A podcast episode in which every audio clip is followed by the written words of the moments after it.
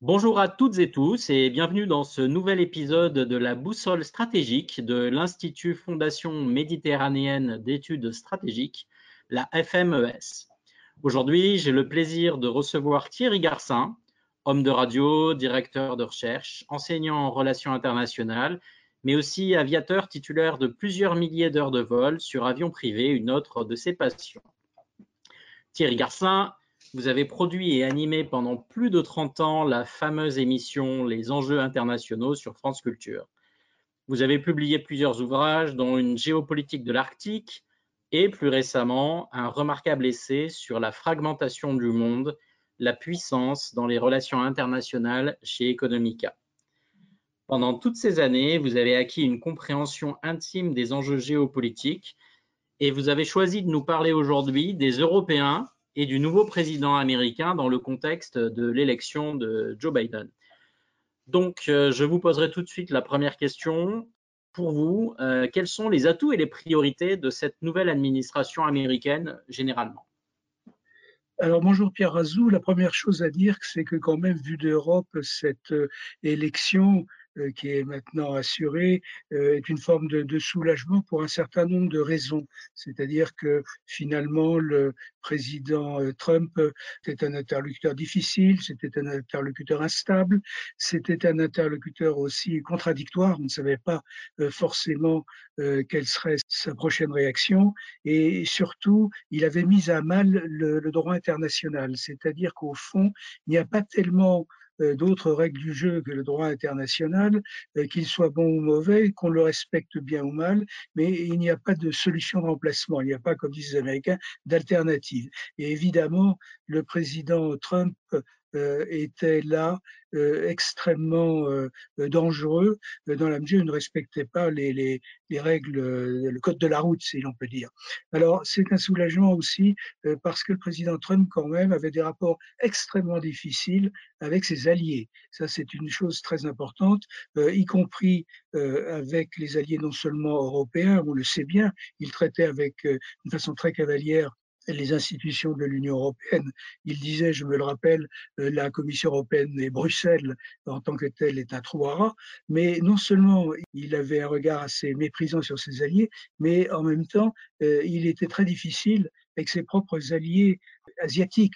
On se souvient, par exemple, on y reviendra peut-être, que l'une de ses premières décisions, tant que nouveau président, avait été de déchirer, si l'on ose dire, le partenariat transpacifique qui euh, était un partenariat important, qui était en cours de ratification d'ailleurs dans un certain nombre de, parlements asiatiques et qui euh, finalement a permis à la Chine, il y a quelques temps, d'ailleurs il y a quelques semaines, de signer avec euh, un ensemble de pays asiatiques, dont, dont d'ailleurs des alliés très proches des États-Unis, un, partenariat aussi économique très valorisant. Donc c'était, il ne respectait pas les règles du jeu, il ne respectait pas le, droit international, c'était un homme aussi qui, euh, outre ses rapports difficiles avec les Alliés, euh, était interventionniste, parce qu'on a souvent dit, Pierre Azou, que euh, le président Trump était, disons, anti-multilatéraliste. À mon avis, c'est assez faux. C'était un bilatéraliste, c'était un homme d'affaires de profession,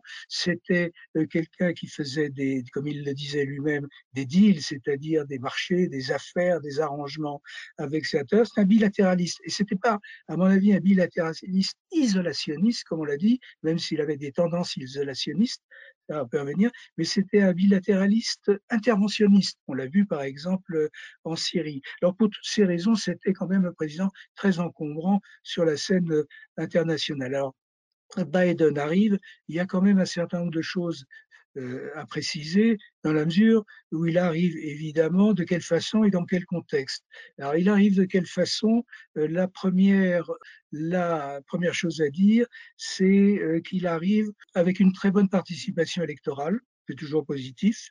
Il arrive avec un nombre de voix appréciable lors des élections de novembre dernier, et il arrive aussi avec un nombre de délégués qui est tout à fait convenable. Alors, il va pouvoir s'appuyer sur la Chambre des représentants, mais peut-être qu'il aura beaucoup plus de difficultés à s'appuyer sur le Sénat. Or, le Sénat, dans la politique étrangère américaine, c'est ça qui nous intéresse, nous, Européens, ce Sénat a un rôle souvent euh, prépondérant ou donnant son aval ou au contraire euh, bloquant euh, des initiatives présidentielles. On l'a vu depuis des dizaines d'années. Alors ça, c'est une première chose à dire. La, seconde chose à dire pour le président Biden, enfin quand je dis le président, le président élu, puisqu'il va prendre ses fonctions le 20 janvier, c'est le fait qu'il a une double formation qui est une formation d'abord euh, législative. Il a été 35 ans environ euh, sénateur, donc il connaît la boutique parfaitement sur le plan institutionnel.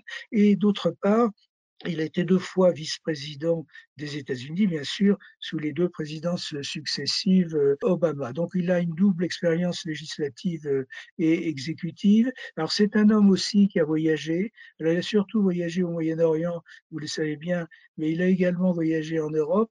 Euh, c'est un homme qui a du sang irlandais. Alors il dit souvent je suis irlandais, d'une façon très métaphorique évidemment, parce qu'il ne faut pas du tout commencer euh, comment dire, tirer des plans sur la comète avec le nouveau président élu euh, Biden, euh, dans la mesure il a du sang irlandais, etc. Mais il sera d'abord le président des États-Unis, il fera son métier. Il ne faut pas attendre, à mon avis, du président Biden beaucoup de tendresse diplomatique à l'égard de, de l'Europe, sous prétexte que d'une part il aurait du sang européen et que d'autre part il s'entourerait d'un certain nombre de conseillers qui peuvent être, par exemple, d'excellents d'ailleurs francophones ou qui ont même vécu une partie de leur vie euh, en France. Je crois que ça, c'est une erreur diplomatique qui serait fâcheuse parce qu'en fait, le, président Biden va surtout avoir des priorités internes et des priorités américaines. Donc, il a, il a quand même des atouts pour lui. Il a un autre atout, c'est qu'il va effectuer un mandat unique. Alors, évidemment, un mandat unique permet d'être un peu délivré des affres de la réélection. Et puis, d'autre part, euh, un mandat unique, pour lui en tout cas, va lui permettre de lancer des grands projets. Alors, il a, il a déjà annoncé en matière de politique étrangère euh, de grands projets, on peut y revenir, mais il a en même temps, et c'est l'autre, c'est l'autre complication de la situation, c'est que il va euh, très rapidement être euh, soumis à euh, des élections à mi-mandat, donc dans deux ans, un peu moins maintenant. Ces élections à mi-mandat, généralement, sont gagnées par l'opposition, républicaine ou démocrate, quelle qu'elle soit. Et, d'autre part, il va avoir dans deux ans à penser donc à son successeur ou sa successeur, peu importe, mais il sera dans une durée courte euh, en matière euh, exécutive. Alors, il a aussi quelque chose qui est gênant pour lui, c'est que le, le président, le président s'appuie sur une majorité divisée, c'est-à-dire sur les représentants, le Parti démocrate est, divisé, et puis d'ailleurs autant que le Parti républicain est, émietté vraisemblablement. C'est une situation tout à fait euh, originale, particulière. Alors, justement, pour rebondir euh, sur ce que vous venez de, nous dire, donc, euh, on comprend bien que Joe Biden est un, politicien extrêmement expérimenté en matière de relations internationales, qui a une relation particulière avec l'Europe. Mais avant de passer à sa vice-présidente, j'aimerais vous questionner sur une anecdote si je me réfère par exemple aux, mémoires de Barack Obama qu'il vient de, publier en français, quand Barack Obama euh, brosse le portrait de Joe Biden, il dit bon alors c'est certainement quelqu'un de très très expérimenté, mais qui clairement n'a pas le doigt sur la gâchette et euh, qui n'est pas d'un tempérament très interventionniste. Et il donne l'exemple dans, son livre justement de la discussion sur le raid sur Abbottabad pour neutraliser euh, Oussama Ben Laden. Et il dit très bien que, en tout cas, il raconte que lorsqu'il y a eu le Conseil de défense pour décider finalement d'une intervention très risquée, Joe Biden, qui, euh, lorsqu'il était euh, novice en politique, a été très marqué par l'échec du raid américain en Iran euh, en 1980 pour libérer les otages, finalement a dit non, non, le, raid est beaucoup trop risqué, nous n'allons pas privilégier cette voie-là. Qu'est-ce que vous en pensez et est-ce comment vous comprenez la maîtrise ou pas du facteur d'imprévisibilité? C'est-à-dire que Donald Trump, malgré toutes les critiques qu'on a pu lui faire, finalement a rehaussé peut-être la crédibilité stratégique des États-Unis en instillant de nouveau une forte dose d'imprévisibilité dans la politique étrangère. Est-ce que vous pensez que Joe Biden pourra faire la même chose? Alors, euh, je ne connais pas la personnalité euh, euh, de l'intérieur de Joe Biden. C'est certainement quelqu'un qui a son âge, qui est un homme d'une autre génération. c'est très clair. on le voit, par exemple, en matière de politique étrangère, et ça, il faut le souligner, ce qui n'est pas un avantage forcément pour les Européens. Biden dit la plus grande menace pour les États-Unis, en tout cas, il le disait comme candidat à la présidence, c'est la Russie. Et il se trouve que quand même les Européens, pour des raisons euh, historiques, euh, euh culturelles, euh, géographiques, etc., euh, ont besoin d'avoir des relations, sinon bonnes, au moins acceptables avec la Russie. Donc c'est un homme de son âge et je dirais c'est un homme aussi de sa génération. Alors ça, ça joue. Euh, alors on, on, a dit souvent qu'il était euh, gaffeur, mais euh, après tous les, comment pourrait-on dire, toutes les incartades euh, du président Trump, euh, euh, on est un petit peu maintenant douché. Je pense que si vous voulez, ce qui va limiter sa politique étrangère, c'est peut-être, comme vous le dites, ce côté timoré ou hésitant ou, trop, ou trop prudent. Et après tout, Obama l'avait été, à mon avis, à juste titre, mais après c'est un débat en ce qui concerne les lignes rouges à l'égard de la Syrie en 2013. Euh, et, et, finalement, euh, si cette affaire de l'intervention contre Ben Laden euh, avait échoué, euh, ou en partie échoué, Obama n'aurait peut-être pas livré le même témoignage dans ses, dans ses mémoires. Alors ça, c'est une chose à mon avis, mais cela dit, ce qui va limiter beaucoup sa politique étrangère. Alors il annonce Biden qu'il va y avoir un sommet des Amériques. Alors ça, c'est étonnant parce que aussi bien le président Bush fils que le président Obama, donc durant deux fois quatre ans quand même, ça fait long, euh, avaient négligé, le moins qu'on puisse dire, euh, leurs propres voisins latino-américains. Et euh, d'autre part, Biden a annoncé un sommet de la démocratie ou des démocraties pour bientôt, si mes souvenirs sont bons pour les mois qui viennent. il a annoncé évidemment à l'égard des alliés donc des, rapprochements très importants euh, dans l'enceinte de l'Alliance Atlantique. Euh, en disant d'ailleurs pour l'Alliance Atlantique, c'est intéressant qu'il euh, va en profiter non seulement pour revenir en arrière à de meilleures manières et surtout à une meilleure coopération, mais il va revenir dans l'Alliance Atlantique, les États-Unis, ils vont venir avec des, des, un souci de reconfiguration de l'Alliance Atlantique. Donc là, là, aussi, il ne faut pas imaginer que le président Biden va être un président il, aura des priorités internes.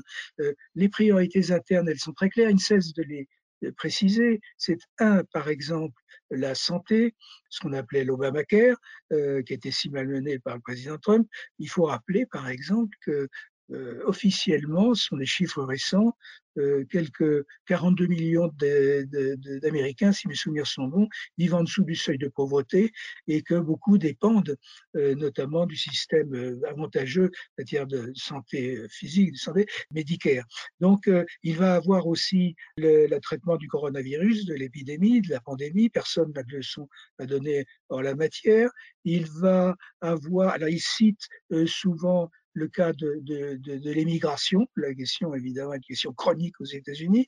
Il cite le cas d'un certain nombre de priorités internes, euh, comme euh, euh, précisément encore l'environnement aussi, l'environnement. Et moi j'ai été frappé dans son discours de victoire, mais c'est un discours évidemment un peu sui generis, c'est un discours forcément un peu convenu, mais il avait dit ce, ce qu'il faut maintenant en interne, c'est, je cite ces, verbes qu'il avait employés et même répétés, il faut guérir, il faut réunir, il faut restaurer, il faut rendre la fierté des Américains euh, aux Américains, et ainsi de suite. Alors, euh, je, crois que ça va être un, rassembleur dans les deux premières années de son mandat. Il n'aura pas forcément de grandes initiatives. Alors, pour répondre et pour terminer, euh, Pierre pour répondre à votre question, il a peut-être sans doute un emploi euh, timoré de la force militaire où il aura, et il a dit, moi la force militaire, en, traduit en français, c'est du dernier ressort, c'est du dernier recours.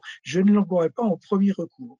Alors là, il a certainement, il y regardera quatre fois avant d'utiliser la force militaire. Et après tout, le président Obama disait, je me rappelle à West Point, euh, c'était, je pense, il y a quelques années, devant tous les jeunes officiers, et il disait, le président américain, Obama, il disait très bien, écoutez, ce n'est pas parce, je dis en substance, mais c'était presque son expression, ce n'est pas parce que nous avons le plus beau marteau du monde, c'est-à-dire le système de défense le plus prestigieux, le plus performant, etc., que nous devons traiter tous les dossiers comme des clous. Et je dois dire que euh, Obama avait sur ce plan-là une vision plus raisonnable. Et Obama disait d'ailleurs, euh, alors ça c'était au début de son premier mandat, euh, de toute façon, plus on utilise à tort et à travers et avec excès la force militaire, et il disait en substance, plus on se fait détester. Et donc, je crois que les États-Unis on l'a vu avec le président Obama, on l'a vu avec le président Trump, sont dans une phase qui est d'ailleurs historique, qui ne date pas d'il y a quelques décennies, une phase de, on va dire, d'éloignement des grands dossiers européens. Alors peut-être un historien vous expliquerait que ça remonte à la tragédie du Vietnam, bien entendu, dans les années, c'est terminé au milieu des années 70. Justement, euh, pour revenir un petit peu sur l'Europe, de, votre point de vue, avec votre expérience, quels vont être les, aspects euh, positifs et négatifs du programme politique de Joe Biden dans sa relation entre les États-Unis et l'Union européenne? Et est-ce que vous ne pensez pas que paradoxalement, ça peut euh, accélérer ou en tout cas euh, fragiliser le couple franco-allemand? On voit déjà que Angela Merkel multiplie les signaux, on va dire, de quasi-allégeance à l'égard de, Joe Biden. Et donc, euh, d'un certain point de vue, euh, finalement, Donald Trump, c'était l'ennemi pratique et commun euh, pour les Européens. Qu'est-ce que vous en pensez? Effectivement, Pierre Azou, le président Trump était un président, était un président fédérateur d'une certaine façon, mais en même temps un, un président diviseur de l'Europe, parce qu'il s'appuyait sur un certain nombre d'alliés, notamment bien sûr d'anciens euh, pays de l'Est, des pays baltes, etc. Et je pense que l'Europe, euh, si vous voulez, elle est dans un contexte qui est, à mon avis, le même que celui des États-Unis et de la Chine pour des raisons totalement différentes. L'Europe a des priorités internes à assumer et bien avant d'avoir des relations, on va dire, euh, plus calmes avec les États-Unis. Quand vous voyez, je dis l'Europe, c'est l'Europe politique, c'est-à-dire l'Union européenne. Il y a eu le Brexit, il y a, et elle n'en est pas responsable, la pauvre, les conséquences du coronavirus, une pandémie. Il y a l'état de droit qui n'est plus assuré quand même dans un certain nombre de pays européens. Je vous rappelle que selon les critères de Copenhague, euh, l'état de droit est une des conditions pour candidater à l'Union européenne. C'est-à-dire qu'aujourd'hui, vous avez des pays européens et qui ne pourraient pas être membres de, qui pourraient candidater à l'Union européenne à ce motif. Euh, vous avez la complexité très durable euh, des différentes émigrations du Proche-Orient, effectivement de Méditerranée, ainsi de suite. Vous avez le fait qu'on a multiplié les élargissements d'une façon extrêmement aventureuse depuis une vingtaine d'années, surtout depuis 2004. Euh, euh, j'ai compté qu'on avait élargi en 18 ans de temps d'affilée, on avait élargi à 16 euh, pays nouveaux, certes très petits, négligeables sur le plan économique, etc., mais ça complique quand même la navigation du bateau et européen. Et puis, il ne faut pas minimiser le risque, même si on ne connaît pas le résultat de l'affaire, pas minimiser le risque des provincialismes ou des régionalismes indépendantistes. La question de la Catalogne reste profondément, hélas, profondément ouverte. C'est une plaie non seulement pour l'Espagne, État central dans ce cas-là, mais aussi pour l'Europe, c'est compliqué. Et, la question de l'Écosse reste pendante et ainsi de suite. C'est-à-dire, l'Europe a des priorités internes et euh, elle devrait, ça va prendre, je pense, si elle le fait, si elle y parvient, une dizaine, une vingtaine d'années, elle devra euh, mettre un peu d'ordre dans, la maison parce que les relations avec les États-Unis euh, ne sont pas prioritaires. Pour l'Allemagne, alors c'est vrai que le président Trump euh, menaçait l'Allemagne de sanctions à mesure où on connaît, je crois, le taux de dépendance commerce euh, extérieur de l'Allemagne. Ils ont, euh, je crois, 165 ou quelque chose comme ça milliards d'excédents à l'égard des États-Unis. Alors les secteurs touchés par l'Allemagne étaient euh, tout à fait importants. C'était euh, évidemment euh, tout ce qui concerne les, machines-outils, l'automobile, la chimie, etc. Cela dit, je ne serais pas sombre sur l'Europe en tant que telle, sur le plan économique et sur le plan politique. Je serais beaucoup réservé. Mais sur le plan, sur le plan économique, c'est le marché commun qui est notre principale force, c'est-à-dire au marché unique maintenant, c'est-à-dire, l'a très bien dit Michel Barnier lors, du, lors des négociations sur le Brexit, notre cœur de métier, c'est le marché unique. Il n'est pas question qu'on découpe pendant les négociations avec Londres le marché unique en rondelles, car là, euh, c'est le début de la fin de l'Europe. Sur le plan politique, je crois que là, on est dans une impasse, c'est-à-dire que euh, les priorités européennes euh, devraient être beaucoup plus facilement mises à plat. nous avons une situation où nous sommes à 27 maintenant et où il est clair qu'il y a eu une absence de projet politique, c'est-à-dire que le fédéralisme euh, est une option euh, qui était présentée comme une panacée, euh, comme un remède miracle, et qui évidemment n'est plus à l'ordre du jour pour les années à venir, à mon avis, dans la mesure en plus où, si vous voulez, à 27, ça va être très compliqué d'emporter des décisions. Alors une chose très positive pour l'Europe, en revanche, et ça a été non pas le, par les pays principalement européens la gestion du coronavirus, mais les réactions des institutions européennes grâce à l'Allemagne et à la France. Et, il faut s'en féliciter, c'est l'Allemagne et la France qui ont emporté le morceau pour échafauder bien ou mal, on le verra plus tard, un plan de relance, celui de 750 milliards d'euros, qui est un plan de relance quand même qui est très, très euh, euh, audacieux et, qui ne reposait que sur une entente préalable entre l'Allemagne et la France. Donc là, c'est une preuve de, solidité dans l'épreuve qu'il ne faut pas bouder.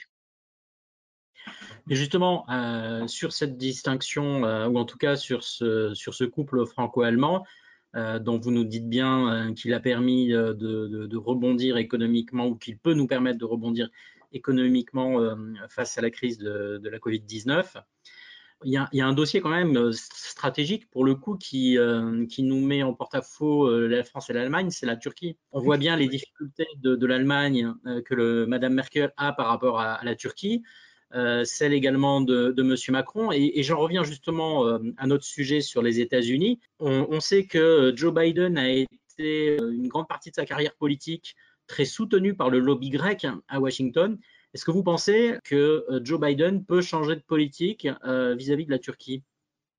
Ça va être très difficile parce qu'il va avoir, d'abord, il y a ce qui pèse sur la Turquie, la politique euh, extérieure de la Turquie, qui est une politique euh, pour nous évidemment très audacieuse, dangereuse. C'est non seulement une politique orientale, on l'a vu avec la Syrie, c'est une politique de plus en plus méditerranée orientale, euh, avec les relations avec la Grèce, avec les relations avec Chypre, et ainsi de suite, et avec l'Égypte, et, et, et, Méditerranée centrale aussi, puisque les, les, les, relations avec la Libye. Donc c'est tout à fait étonnant d'ailleurs de voir que les relations de Washington avec la Turquie, qui ne peuvent pas être bonnes compte tenu de tout ce qu'on vient de dire, et, l'achat évidemment des S-400 russes par la Turquie, et il va, le président Biden va avoir, comment dire, d'abord à réunir euh, les États-Unis avec l'alliance avec le reste de l'alliance atlantique, en tout cas avec les alliés européens, et d'autre part essayer de siffler la fin de la récréation pour la Turquie. Est-ce qu'il en a la volonté? Est-ce qu'il en a les moyens?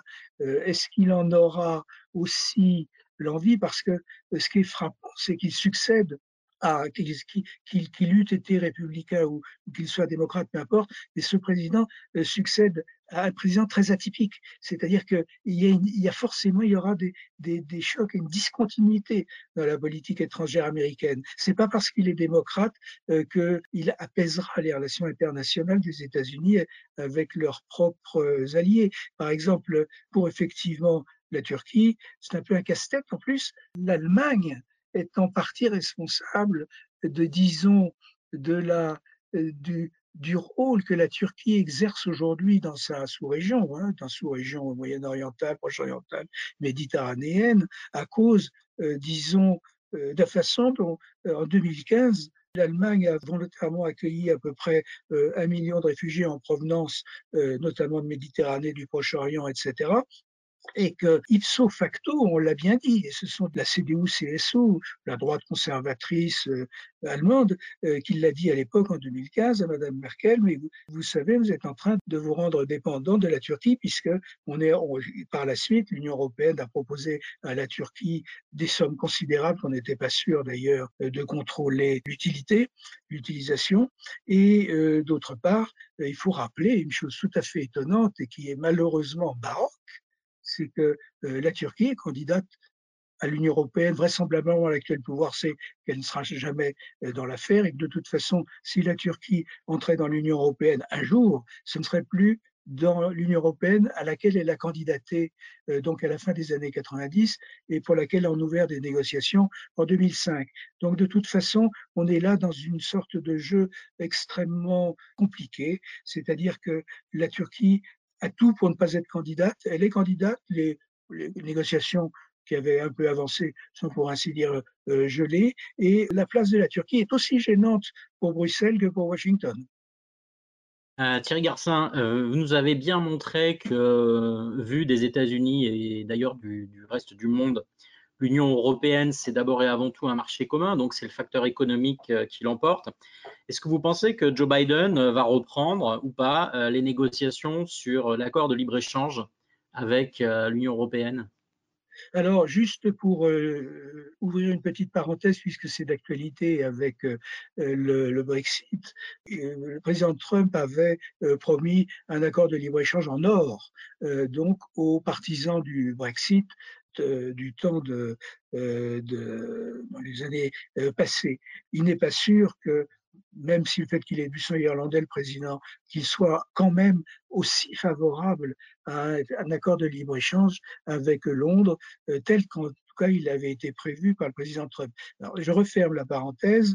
Il est vraisemblable, compte tenu des priorités internes des États-Unis, compte tenu d'échéances électorales importantes pour un certain nombre de pays européens, dont l'Allemagne et la France, dans les années à venir, au moins les, les deux années à venir, il n'est pas évident que le président Biden ouvre ce grand dossier du partenariat transatlantique sur le commerce et les investissements qui euh, euh, avait été très décrié. Et je ne suis pas sûr que ce soit dans les intérêts des Européens qu'on rouvre ce, ce partenariat, parce que c'est un grand facteur de division. Et on l'avait vu pendant le début des négociations. Ce partenariat transatlantique était, et surtout pour nous, Français, en période préélectorale et en période électorale à terme, c'est un sujet qui n'a pas que diviser les Français. Euh, déjà, ça avait été difficile pour le traité de libre-échange avec le Canada, le CETA, terme, mais là, je crois que c'est, ce n'est pas notre, intérêt, à nous Européens et à nous Français en particulier,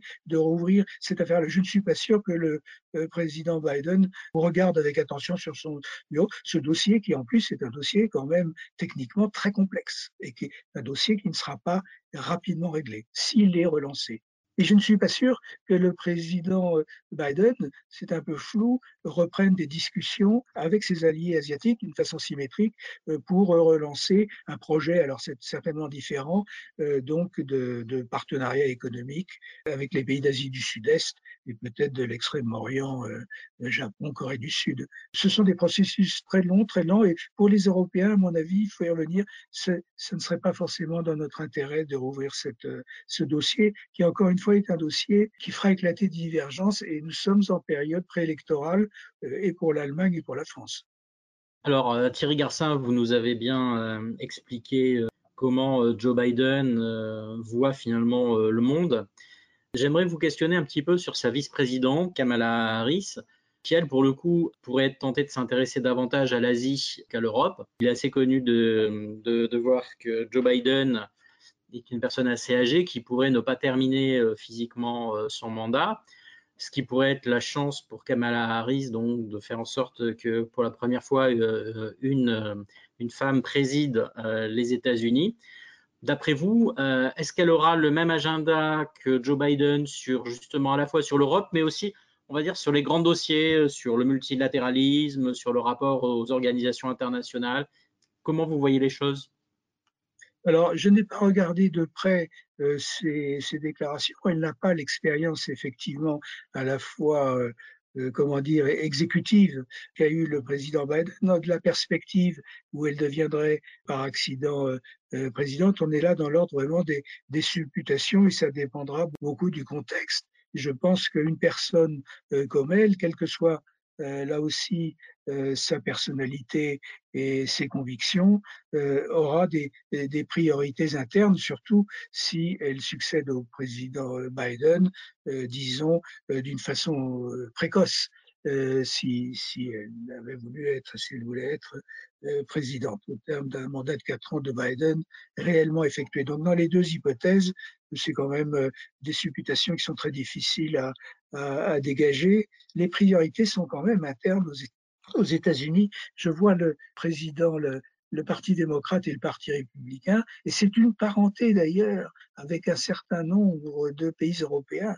Les, États-Unis voient, disons, très mal évolué leur grand parti de gouvernement, c'est-à-dire le Parti démocrate et le Parti républicain. Le moins qu'on puisse dire, c'est qu'ils ne sont plus du tout homogènes comme il y a 20 ans, 30 ans, etc. C'est le cas chez nous en France, on voit bien, disons, des partis traditionnels de gauche ou de droite, peu importe, et, et, on le voit aussi en Allemagne, euh, on le voit en Espagne, etc. Ça, c'est une parenté qui est importante, c'est que les, les grands partis de gouvernement classiques de droite ou de gauche, euh, et on le voit magnifiquement, hélas, hélas, avec le Brexit, au Royaume-Uni, Parti conservateur et le Parti travailliste, etc., ne sont plus en mesure de proposer des alternances simples dans le, la configuration électorale. Ce sont des, des alliances complexes, et on l'a vu en Allemagne euh, depuis des années. Donc là, euh, les priorités internes me paraissent importantes. Alors, cela dit, là où on devrait faire attention à, à Biden, c'est en ce qui concerne ses relations avec l'Asie, évidemment avec la Chine en particulier. Est-ce qu'il va alléger ou supprimer un certain nombre de sanctions. Pour nous, Européens, c'est très important. Euh, est-ce qu'il va euh, continuer à appliquer les fameuses lois extraterritoriales, dont je rappelle que les premières, c'était les lois d'Amato Kennedy et d'abord Helms Burton. Ça remonte à 96, c'est-à-dire sous présidence démocrate, n'oublions pas. Est-ce qu'il va continuer à donc sanctionner les transactions de l'art euh, de la part de ses alliés auprès de pays qui euh, sont mis au banc euh, du monde par les États-Unis. Est-ce qu'il va être plus accommodant sur le plan économique? Personnellement, je ne suis pas sûr, mais c'est une grande question. Seul l'avenir dira si le président Biden, Biden reste profondément américain et d'abord américain, ou est-ce qu'il aura pour souci ne pas compliquer la tâche de ses alliés européens euh, tant que les décisions ne sont ni annoncées ni prises, on parle un peu dans le, vide. Ce qui est intéressant dans les relations de Biden avec l'Asie, telles qu'elles euh, ont été esquissées euh, lors de la campagne électorale, c'est les relations, disons, concernant par exemple Taïwan, concernant la Corée du Nord, l'affaire du Corée du Nord. Il semble qu'il veuille reprendre des discussions sur la Corée du Nord, peut-être avec la Corée du Nord, mais il dit en même temps, il faudra mettre la Chine dans la boucle, beaucoup plus qu'elle n'était euh, avec Trump, puisque Trump avait des relations bilatérales avec le pouvoir nord-coréen. C'est important de savoir s'il veut, euh, et il, il, le propose, mettre les Européens dans ce genre de dossier. Il faudra faire attention à cela parce que tant qu'il n'y a pas de politique européenne précise sur la question, ça ne sert à rien d'avoir une, une, politique européenne à l'égard des États-Unis sur une question tierce. C'est d'abord d'avoir, avec cette question tierce, de Bruxelles, une politique cohérente. Il est évident qu'on n'a pas forcément à adopter la position de la nouvelle présidence américaine euh, concernant la Corée du Nord, concernant les sanctions à l'égard de la Chine, concernant ceci, cela. Sur la Chine, nous-mêmes, Européens, avons absolument besoin pour de bonnes ou de mauvaises raisons, ne serait-ce que pour des raisons d'interdépendance, nous ayons des relations commerciales avec la Chine convenables. On vient de signer d'ailleurs à Bruxelles, il y a quelques semaines, un accord sur les investissements qui avait demandé des années et des années euh, de négociations. Alors on peut critiquer la Chine à juste titre, et en même temps on a besoin de la Chine. Et les États-Unis ont besoin de la Chine. Le fait de démoniser la Chine comme on démonise la Russie sur le plan diplomatique ne, ne fait pas beaucoup avancer la politique étrangère euh, européenne. Euh, avec la Chine, après tout, les États-Unis sont leurs premiers clients. Euh, les États-Unis ont besoin de la Chine à l'inverse euh, pour les bons de trésor, fonds de pension. Et je pense que les États-Unis savent très bien, c'est un principe de réalité, que, je suis désolé, mais qui est en situation hégémonique depuis tant d'années et pour tant d'années en matière de, production et de vente de terres rares qui sont absolument essentielles à l'ensemble des pays développés, eh bien c'est la Chine. Donc là, je ne suis pas sûr qu'on n'ira pas vers des, bras de fer, mais euh, il faudra faire attention à ce que l'Union européenne ait une politique à l'égard de la Chine qui lui soit propre avant euh, d'entrer euh, dans la logique américaine. C'est d'abord les Européens qui doivent penser à eux-mêmes.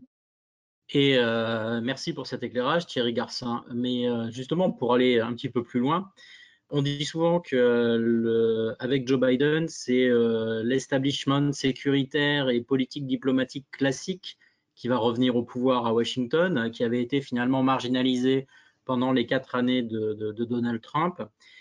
Et certains experts pointent du doigt le fait que c'est même ce même establishment sécuritaire en stigmatisant finalement à outrance euh, la Russie euh, dans un mode très classique, finalement fait le jeu de la Chine parce que en isolant davantage la Russie, ça pousse la Russie à se tourner bien évidemment encore plus vers Pékin et vers la Chine et donc paradoxalement de renforcer le grand bloc continental euh, Chine-Russie, finalement mettant les Européens dans une situation où ils n'ont plus d'autre choix pour être protégés que d'aller quémander la, protection américaine. Euh, comment vous voyez euh, cette évolution? Absolument. Alors, on verra les décisions euh, qui seront prises par la nouvelle administration ou la prochaine administration.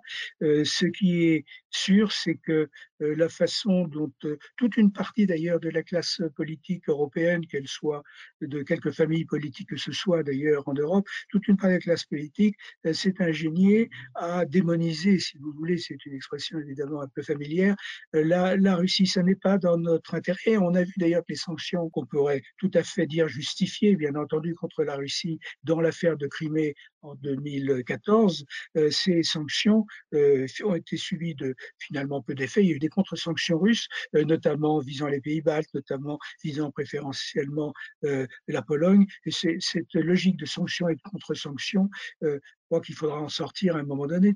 La politique des sanctions économiques est une politique qui date des années 60, qui est profondément américaine, et en plus, vous, quand vous prenez des sanctions à titre individuel des États-Unis contre la Chine, c'est quand même plus facile que quand vous prenez des sanctions collectives à 28 ou à 27 contre tel pays euh, ou tel autre. J'avais été frappé euh, dans euh, l'affaire de Crimée 2014 et euh, qui évidemment l'annexion est totalement illégale, mais j'avais été frappé par les divisions des pays européens euh, euh, entre eux euh, concernant l'intensité, les modalités, le calendrier des, sanctions. Ça ne pouvait qu'affaiblir les Européens. Et là, nous devrions faire beaucoup plus attention, d'autant plus en plus, il y a, avec les sanctions économiques, il y a une difficulté qui est majeure, et, et c'est que vous les prenez dans un contexte très particulier. Comme nous sommes en démocratie, ces sanctions économiques sont très difficiles à suspendre, à lever ou carrément à supprimer, parce que chaque pays européen dépend des opinions publiques. Nous sommes en, partie, et nous sommes en démocratie, et chaque pays européen dépend d'un contexte différent. On le voit bien même sur l'immigration. Tel pays a euh, une situation intérieure totalement différente de tel autre, et à l'intérieur des 27.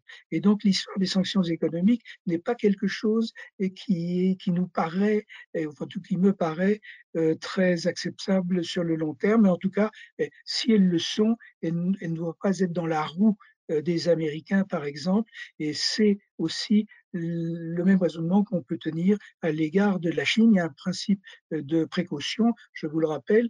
Si les États-Unis sont le premier client économique de la Chine, mais en, en tant qu'État, mais en tant que groupe d'États, c'est l'Union européenne qui est le premier client économique de la Chine. Donc il faut quand même faire attention à ne pas trop se faire plaisir par excès de bonne conscience sur un certain nombre de dossiers où nous, sommes, nous serions euh, finalement perdants à la fin.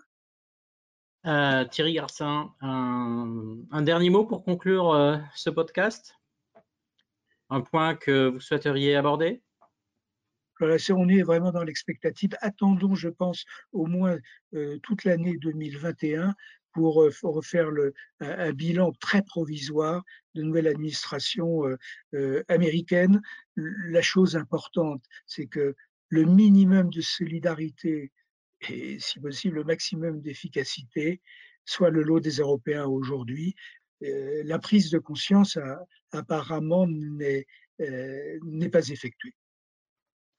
Merci beaucoup Thierry Garcin pour votre éclairage passionnant.